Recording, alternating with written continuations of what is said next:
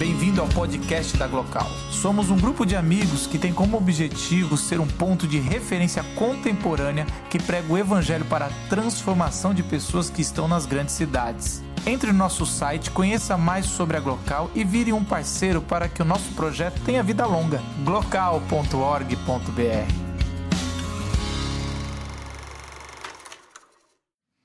Queria chamar a Nath aqui. Natália Botelho. Um salve de palmas para a Natália Botelho. Um grande desafio. Ah, no começo do ano passado, ela começou um blog chamado Mulher 3 em 1, relatos da tríplice. Traz aqui, traz aqui, querido. Relatos da tríplice jornada de uma mulher, mãe, trabalhadora, né? E esposa. Fica à vontade aí, Natália. Deus abençoe você, viu? Obrigada, Marcos. Muita formalidade. Gente, é um privilégio estar aqui. Obrigada pelo convite. Estou muito honrada de estar aqui essa noite. Acho que eu nem mereço. Não sou melhor do que nenhuma outra mulher que poderia estar aqui falando no meu lugar. Não estudei sobre isso, não sou teóloga. Apenas uma curiosa, uma mulher que trabalha, que é casada, que tem filho e que está agora diante de alguns desafios, que é um pouco do que eu queria conversar com vocês essa noite. Tá? Então, é, regulem as expectativas aí, que o negócio é bem tranquilo, de coração para coração, tá? É, bom, é, esses dias eu cheguei em casa e peguei o, o Marcos conversando com a moça que trabalha lá em casa, né? É. Essa é uma cena comum, assim, eles têm um relacionamento muito profundo. É. Com todo respeito, claro, né? Mas ele é a patroa dela. E aí eu cheguei em casa, fiquei ouvindo a conversa, né? Falei, bom, não vou nem me meter, vou ficar aqui no canto só ouvindo. E aí ela estava brava, falando para ele, é, não, seu Marcos, a culpa, a culpa toda é da Eva. Maldita Eva, é culpa dela. Aí, Marcos, o que você está falando, Ivone? Culpa dela do quê? É culpa dela. Ela comeu aquele fruto, agora estamos aqui, né? Pagando tudo. Aí ele falou, não, calma aí, a culpa é dos dois. Os dois comeram fruto, os dois erraram, né? E o Marcos discutindo teologia com a moça, né? Não era uma conversa assim sobre o que, que é comer no dia, enfim. Aí eu, ela falou, não. Aí o Marcos falou, não, a culpa é dos dois. E aí ela pegou e falou, não, claro que é da Eva. Por causa dela, agora a gente tem é, ter dor na gravidez, tem a dor do parto. E isso aí é tudo consequência do pecado dela. Aí o Marcos olhou para ela, ela lá, né, trabalhando, e o Marcos em pé bebendo água, ela pegou, o Marcos olhou e falou: "Não, mas ué, mulher teve a consequência do, do pecado, o homem também teve. A consequência do pecado para o homem é que com o suor do seu rosto ele vai conseguir o pão de cada dia, ou seja, vai ter que trabalhar para ter o sustento. Um detalhe, o que vocês acham que a mulher estava fazendo na minha cozinha? Trabalhando né, com o suor do corpo dela, ela estava trabalhando para levar o sustento para casa. E aí eu parei e pensei, tem alguma coisa muito errada. Nós mulheres estamos com as duas maldições. É sério? Gente, é, não, é, não é engraçado. É sério. É muito sério. E aí eu parei e falei, cara, isso explica muita coisa. Isso explica muita coisa. E aí depois, a referência desse texto está em Gênesis 3, no versículo 16 a 19, para quem não está familiarizado com a, com a história da criação, o relato da queda. Deus, depois que o homem e a mulher pecam, vai lá e, e, e diz a consequência do pecado para cada um. Isso é bíblico. E eu fiquei pensando, é, a gente precisa parar e voltar para ver o que, que a Bíblia é, diz sobre isso, muito da crise que a gente, mulher moderna, vive hoje, é, da história das lutas das mulheres. E a gente precisa voltar para a Bíblia, para a origem, porque a gente acredita que a Bíblia é a nossa regra de conduta e fé, e ela deve ter muita coisa para falar para a gente a respeito disso, que a gente vem negligenciando e vem tratando como algo da cultura, é normal, é assim. E, e a primeira coisa que a gente que eu penso assim que a gente tem que tomar cuidado quando vai interpretar a Bíblia é a tendência de falar assim, não, calma aí. Se está na Bíblia que a mulher vai ter dor no parto e o homem tem que trabalhar, isso é bíblico, né? É assim que é para ser. Mas essa não é a vontade de Deus. Essa é a consequência do pecado. A vontade de Deus, o plano original de Deus antes da queda, era que a gente fosse é, uma unidade que ia cultivar o jardim, que ia desfrutar dele, onde não haveria dor, onde não haveria pecado e a gente rompeu com isso. E aí eu queria ler com vocês Gênesis 1, quem tiver Bíblia pode abrir. Gênesis 1, versículo 26. Que diz assim: eu vou ler na versão é, tradicional. Então disse Deus: façamos o homem à nossa imagem, conforme a nossa semelhança. Domine ele sobre os peixes do mar, sobre as aves do céu, sobre os grandes animais de toda a terra e sobre todos os pequenos animais que se movem rente ao chão. Criou Deus o homem à sua imagem. A imagem de Deus o criou. Homem e mulher os criou. Toda vez que está falando homem aqui no hebraico, é homem e humanidade, é homem e mulher. Tá? Então a palavra de Deus fala que homem e mulher os criou. E nós, como casal, somos a imagem e semelhança de Deus. Esse era o plano original de Deus. Isso era o que Deus queria antes da queda. Deus olhou para Adão e viu que não era bom que ele vivesse só, e por isso ele criou uma companheira, alguém para complementar o Adão. É, se não fosse para ser diferente, do ponto de vista de gênero, né, de biologicamente, fisiologicamente, Deus teria criado outro homem. Vamos criar outro homem para fazer companhia para Adão. Deus criou a mulher, um ser completamente diferente do homem. E é o casal que reflete a imagem e semelhança de Deus. Não é o homem só, nem a mulher só. É o casal, é a família, porque é o casal que possibilita existir uma família. E é esse é o reflexo da imagem e semelhança de Deus. E aí a gente é uma outra discussão o que que é a imagem e semelhança de Deus. Não, não vou entrar nesse campo porque não é meu. Depois o Marcos que é teólogo, o Paulo aí eles se virem para falar sobre isso. Mas a questão aqui é quem tem. Que a gente, que que nos diferencia do resto da criação? É o fato de sermos homens e mulheres à imagem e semelhança de Deus, ou casal. E aí, é, eu acho que durante a história, isso, obviamente, né, teve a humanidade é, historicamente é muito patriarcal, as sociedades são foram muito baseadas no homem, na figura do homem, a mulher sempre com um papel um pouco é, mais voltado para casa, e aí toda a luta do movimento feminista, que a gente conhece bem, que eu também não vou me, me entrar nessa seara porque não é o, o, foco aqui hoje, tá? A gente está discutindo à luz da Bíblia uma, uma que a gente chama de terceira via, né? Nem os homens nem as mulheres, mas nós. Como que a gente pode construir a identidade da mulher a partir do casal, a partir da gente entender que a gente é a imagem e semelhança de Cristo como casal. A gente precisa do homem. Né? Essa guerra de sexos ela não é bíblica. Não estamos competindo com os homens. Não estamos aqui para para ver quem chega primeiro, para ver quem ganha mais, quem ocupa os melhores cargos. Não é isso. É simplesmente se complementar, se complementar ao longo da caminhada, um ser é, aquilo que falta no outro, e é por isso que nós somos tão diferentes e precisamos respeitar essa diferença. Então, acho que é, a gente deve muito ao movimento feminista, muitas conquistas a gente tem que agradecer hoje, porque é o que, é, é o que já foi falado aqui, é, são direitos civis, eu diria é muito mais do que homem e mulher. É direito a voto, direito à propriedade, direito de trabalho, ocupar um espaço, ter voz. Isso é muito legítimo. Ninguém isso é inquestionável. Aliás, Jesus já cumpriu esse papel há mais de dois mil anos atrás. Então, acho que a gente superando isso é, e olhando para o que foi construído até aqui, eu acho que a gente lutou pela pela causa certa da forma errada, talvez. Né? Eu penso que na luta por, por, direitos iguais, a gente levantou a mão e disse que queria ser igual aos homens. Não, somos iguais, abaixo a diferença de gênero. Desculpa, isso não é bíblico. Existe diferença de gênero? Sim. Nós queremos ter os mesmos direitos que os homens, mas não somos iguais. E posso falar por mim, eu não quero ser igual.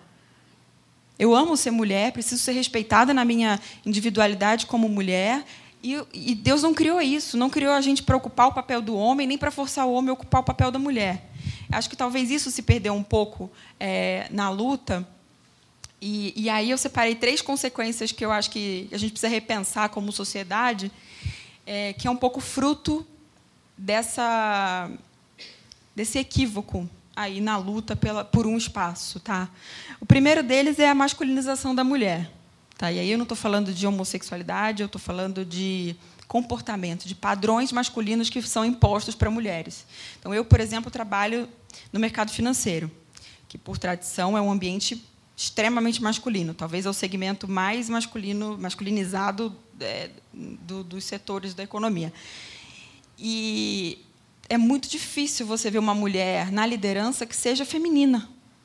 Né? Eu acho que o padrão masculino que se impõe para a mulher, tanto de vestimenta quanto de postura, né? a mulher começou a, a se comportar como homem para ser aceita. Né? Então, é o palavrão, é, até o que, o que o homem tem de pior na sua essência, a mulher começou a querer fazer igual, né? A questão da moral. A gente vê hoje os homens, você sai aí fora, quem não tem amigos e amigas reclamando que está difícil encontrar alguém porque as pessoas não querem nada sério, as mulheres não querem nada sério, né? a, a questão sexual, a liberdade sobre o corpo. Então, todo, tudo isso trouxe uma, uma masculinização da mulher. E a gente acabou perdendo um pouco do nosso brilho do, do feminino, né? da estética, da beleza. Então, uma mulher bonita num ambiente corporativo ou seja lá no, no, no seu trabalho, ela é mal vista, né? Ela, ela já sofre um preconceito por ser bonita. Então, você olha e fala, não, não é possível que ela seja competente e inteligente também, porque ela é bonita. É como se uma coisa anulasse a outra. É verdade, assim, isso é, é, é duro falar, mas no fundo, no fundo, todo mundo já se deparou com uma situação dessa, de olhar uma mulher impecável, de unha feita, de cabelo feito, arrumado, né, sarada e, e, e trabalhando. Isso, não, como assim? Não, não, não pode, ela não poderia estar aqui, né? E aí já começa o julgamento de como que ela chegou até lá, enfim, aí a gente pode ir falando aqui horas sobre isso. Então, isso é uma consequência grave que a gente precisa resgatar o feminino. Né? Eu acho que o resgate do feminino é, é importante para a gente construir a nossa identidade e se diferenciar do homem. É, e aí isso leva a uma segunda coisa, que é o conceito de sucesso profissional feminino né, historicamente, como só o homem, é, na maioria das vezes, trabalhava e levava o sustento para casa e era o cara que tinha carreira e tudo mais, construiu-se um padrão do que é ser bem-sucedido. E esse padrão é masculino. É assim, eu olho hoje no meu ambiente de trabalho, por exemplo, tem poucas mulheres na liderança e as poucas que têm tiveram que abrir mão de muita coisa para chegar lá. E eu paro e penso assim, poxa, eu tenho um plano de carreira, eu quero chegar lá, tenho minhas ambições e tudo, mas calma aí, eu, eu, eu, sou mãe, eu tenho um casamento, eu nunca vou abrir mão daquilo que eu tenho fora do ambiente corporativo por causa do trabalho. E, e isso é um conflito, né? O padrão, o mercado está moldado, a sociedade está moldada para o padrão masculino, daquele cara que trabalha muito, que chega tarde, que é muito ambicioso. E as mulheres estão indo por esse caminho e eu acho que é um caminho que é, é perigoso e não tem trazido realização, na maioria dos casos. Eu, eu, eu trabalho em área comercial, então eu atendo muitas empresas, conheço muita gente é, da liderança das empresas e eu vejo mulheres muito frustradas, mulheres que adiaram o sonho de ter filho, que não se casaram com esse ideal de sucesso profissional, que é um ideal masculino. E aí a gente precisa construir qual que é o nosso ideal de sucesso profissional. O que é ser bem-sucedida para uma mulher? E tem o outro lado, né? Agora, jogando o pêndulo totalmente para o outro lado. A mulher que para de trabalhar ou que para de estudar para cuidar dos filhos, se dedicar um tempo em casa, ela é olhada com meio torto, né? A gente olha e fala, ah, calma aí, você estudou. Hoje, por exemplo, dados estatísticos, é 45% da força de trabalho no Brasil é feminina. 63% dos diplomas de graduação são dados a mulheres. Então, calma aí, tem um gap aí. 63% são mulheres e 45% estão trabalhando. Por quê? Porque essas mulheres não conseguiram equalizar as, os vários fatores da vida. O casamento, a profissão, ter filho. E aí isso leva a um terceiro ponto, que é a desvalorização da maternidade, que talvez, na minha opinião, seja o mais grave, o mais antibíblico, o, mais, o que mais foge da criação e do plano original de Deus. E aqui eu não estou dizendo é, a mulher que opta por não ter filho ou que tem algum problema, enfim. Não estou entrando nesse mérito. Eu estou é, querendo dizer que hoje a sociedade olha a mulher que é mãe, o mercado de trabalho olha a mulher que é mãe, é, com olhos um pouco é, contaminados, eu diria. A gente não está preparado para responder uma pergunta que o século XX trouxe, que é: pode uma mulher que trabalha ser mãe? e está presente na família, com os filhos e com o marido? A gente não sabe responder essa pergunta. Porque a gente chegou lá, a gente está ocupando espaço, a gente está no mercado, mas aí a gente não consegue ter tudo, e aí a gente abre mão, adia o sonho de casar, porque casar é um retrocesso. Imagina, a mulher moderna, ela né, tem liberdade, ela vai atrás dos sonhos dela, que casar que nada. E filho, menos ainda. Eu estava lendo sobre uma empresa nos Estados Unidos, que uma grande empresa, que eu não lembro o nome, faz um tempo isso, que dava como benefício para as mulheres um tratamento de fertilização. Qual é a mensagem por trás disso? Querida, trabalhe, trabalhe, trabalhe, foque na sua carreira. Quando você tiver lá seus 40 anos e não conseguir engravidar, a gente paga um tratamento para você. Isso é muito grave. Isso é abrir mão da essência feminina. Isso é abrir mão do papel de ser imagem e semelhança de Deus. Ninguém conhece mais a gente do que quem criou a gente. E Deus criou o nosso corpo, nosso corpo é preparado para gerir, nosso corpo é preparado para parir, para amamentar, tudo isso. E, e, e, a sociedade não respeita esse momento da mulher. Então, hoje, é muito difícil. Esses dias, uma menina que trabalha comigo falou que, quando foi contar para o chefe dela que estava grávida, ele falou assim: Que bacana, hein, Fulana? Não tem nada mais eficiente para acabar com a carreira de uma mulher do que ter um filho. Falei, que, que, que você respondeu? Ela falou, ah, Nath, nada, né? Falei, é, eu vou ter dois. Então, é, é, um, é um conflito que talvez pareça até meio distante, como que a gente soluciona isso, mas isso está enraizado na gente. E eu falo até como mulher, quantas vezes eu já não me peguei também julgando uma mulher e pensando, poxa, teve um filho atrás do outro, e o trabalho? Né? E, e, assim, uma sociedade... O Brasil tem uma licença maternidade de quatro meses. Isso é desvalorizar a maternidade. Não tem quantidade de creche suficiente para as mães colocarem seus filhos e voltarem a trabalhar. Isso é desvalorizar a maternidade. Numa sociedade cara, onde trabalhar é quase que não é uma opção mais para as mulheres. Os orçamentos das famílias hoje dependem muito da mulher. O homem praticamente não consegue mais sustentar a casa. A mulher precisa trabalhar, ela quer trabalhar, isso é muito digno, isso inclusive é bíblico mas ah, não dá para equalizar, não dá para ser bom em tudo. Ou eu vou ser uma boa mãe, ou eu vou ser uma, uma boa profissional, ou eu vou ter um casamento. Quantas líderes vocês não conhecem, sejam presidentes de países, a nossa mesmo, né? não são exemplos de família, de, de, de casamento, de padrão de vida que a gente quer para a gente. Né? Eu, uma, eu vi, estava vendo uma pesquisa da McKinsey, consultoria, ela entrevistou 4 mil mulheres de, que trabalham em empresas americanas onde a liderança é feminina, seja CEO, né, presidente de empresas ou conselho, enfim. E fizeram uma pesquisa só com as mulheres dessas empresas sobre carreira e uma das questões era quantas almejavam chegar na posição daquela líder. Só 20% disseram que sim. Será que essas mulheres realmente não querem ser líderes? Eu tenho minhas dúvidas. Eu acho que elas não querem esse padrão de liderança. Elas não querem abrir mão da família. E aí, a hora que um lado pesa mais, você abre mão daquilo que é o seu princípio. Né? A Bíblia já fala: onde está o seu tesouro, está o seu coração. Então, é, a gente precisa é, lutar para que a sociedade enxergue a gente e, e, valorize a mulher na sua individualidade. Né? Quero, queremos sim ocupar, ganhar igual. Hoje, no Brasil, a mulher ganha 30% a menos que o homem com a mesma formação. Isso é muito grave. Estamos comparando duas pessoas que se formaram igual, que estudaram iguais, fazem a mesma função, por que uma tem que ganhar 30% a menos? Isso não é justo. É, mas a gente precisa ser respeitado na nossa individualidade. Vou sair a hora que meu filho precisar de mim. Sou mãe antes de qualquer coisa.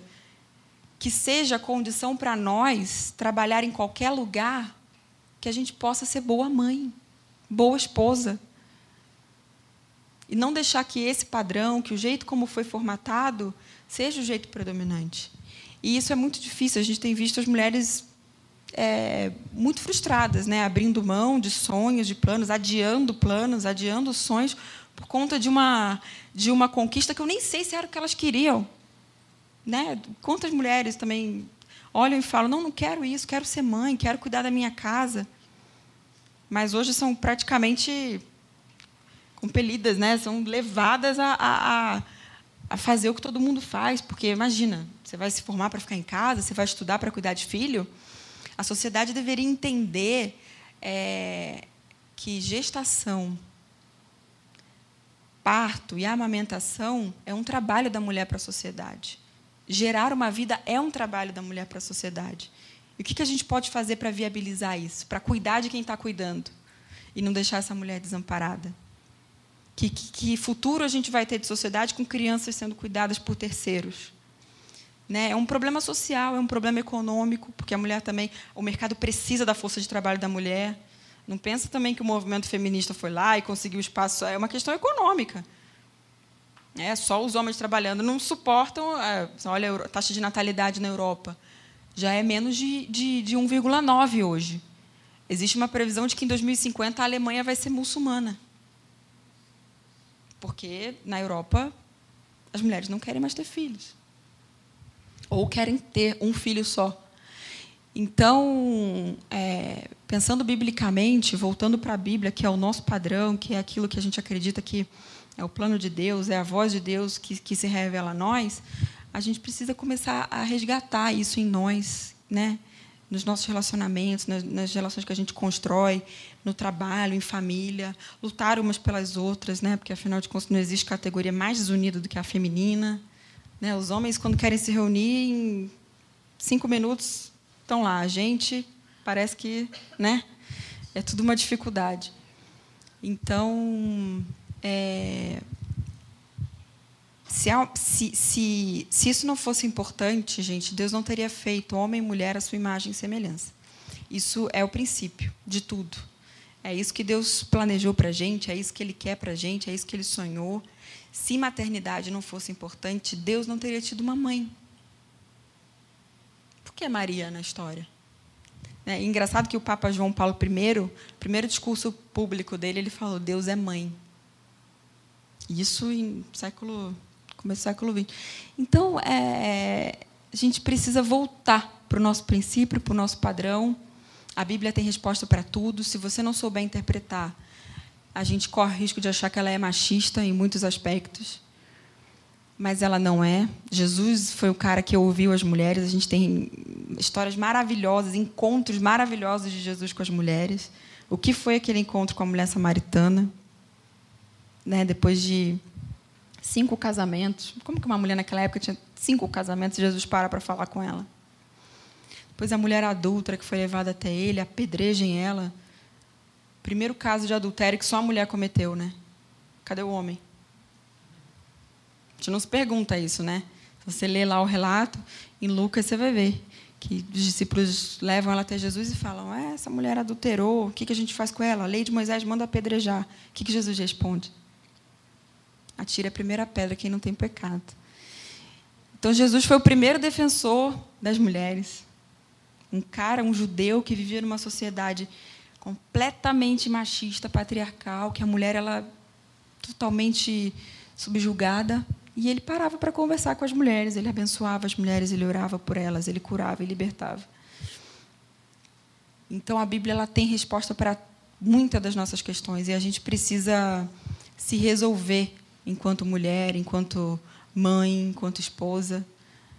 Eu acho que esse é o caminho da gente resgatar a nossa a nossa criação perante Deus, né? A gente se a gente refletir e, e trouxer isso à memória de que a gente foi criado à imagem e semelhança dele, que é o casal, que o sonho de Deus é a família, a gente talvez consiga levar melhor essa tripla jornada, quádrupla, quíntupla, que seja, porque Deus colocou essa capacidade em nós e a gente precisa usar dela, né? Coisas que só nós sabemos fazer, né?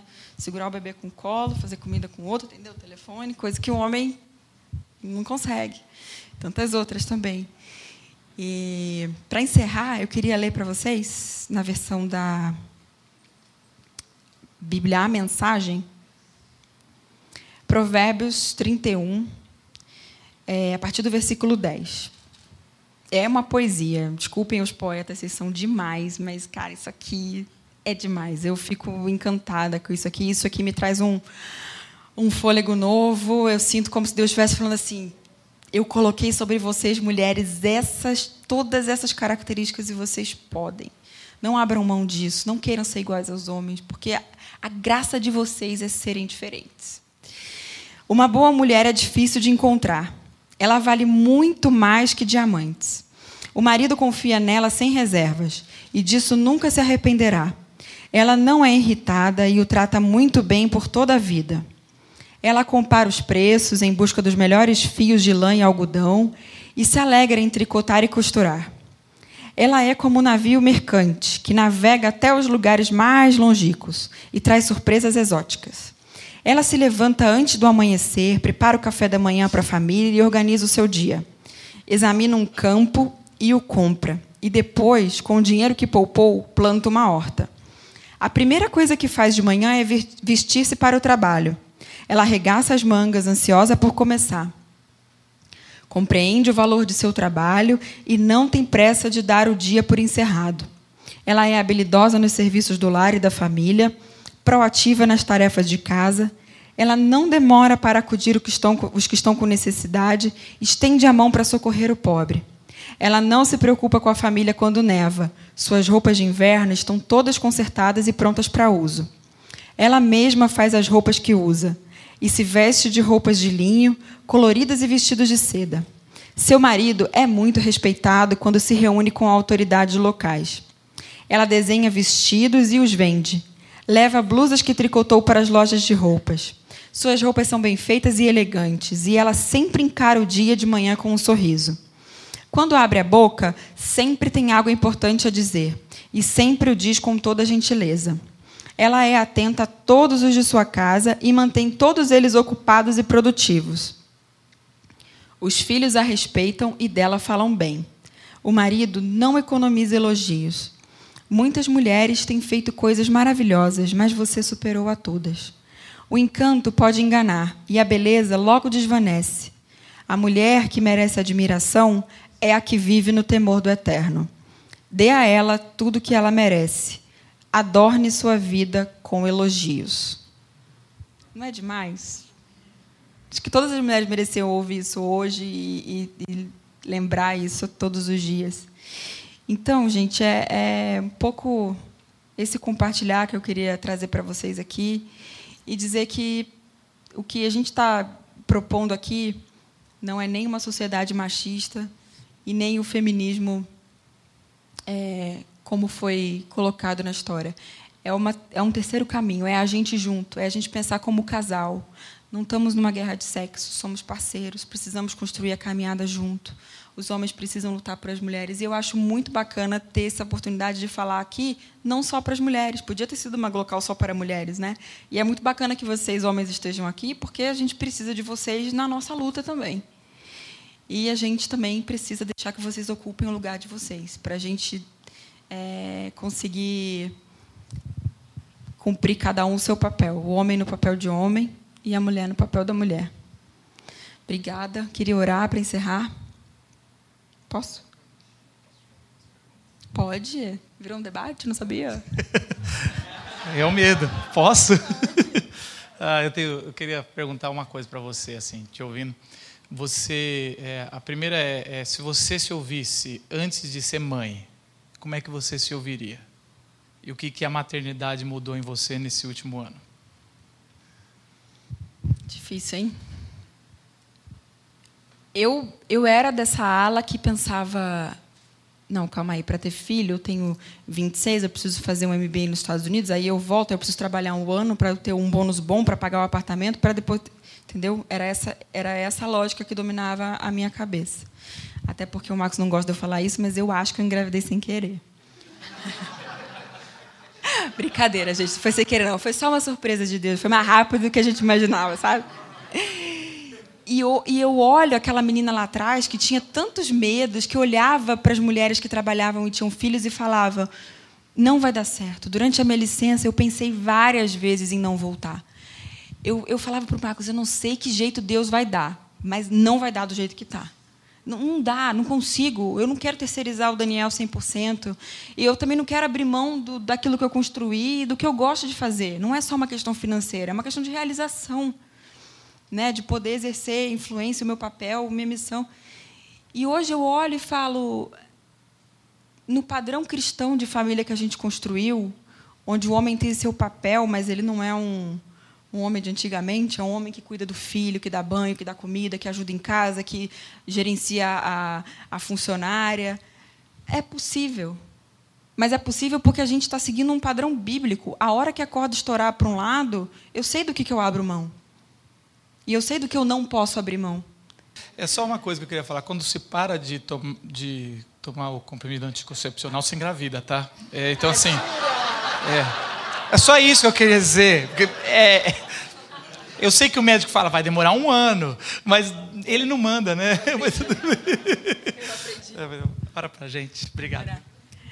Senhor, obrigada pelo privilégio de ser mulher, pelo privilégio de ser tua criação, de termos sido feitos à imagem e semelhança do Senhor, Pai. Não deixe, Senhor, que o molde, o padrão desse mundo nos tire essa realidade, esse privilégio de sermos é, a tua criação, Pai. Que o Senhor abençoe cada mulher que está aqui hoje, nos seus conflitos, nas suas lutas diárias, nos seus sonhos. Que elas consigam sonhar os sonhos que o Senhor tem para elas, sem abrir mão daquilo que, que é o princípio de tudo, que é a família, Pai. Que a gente possa fazer influência nessa sociedade, no mercado onde a gente está, nas nossas igrejas que a liderança feminina seja suave, seja influente e poderosa, Senhor, para que o mundo veja o reflexo da tua criação através de nós. Em nome de Jesus, amém.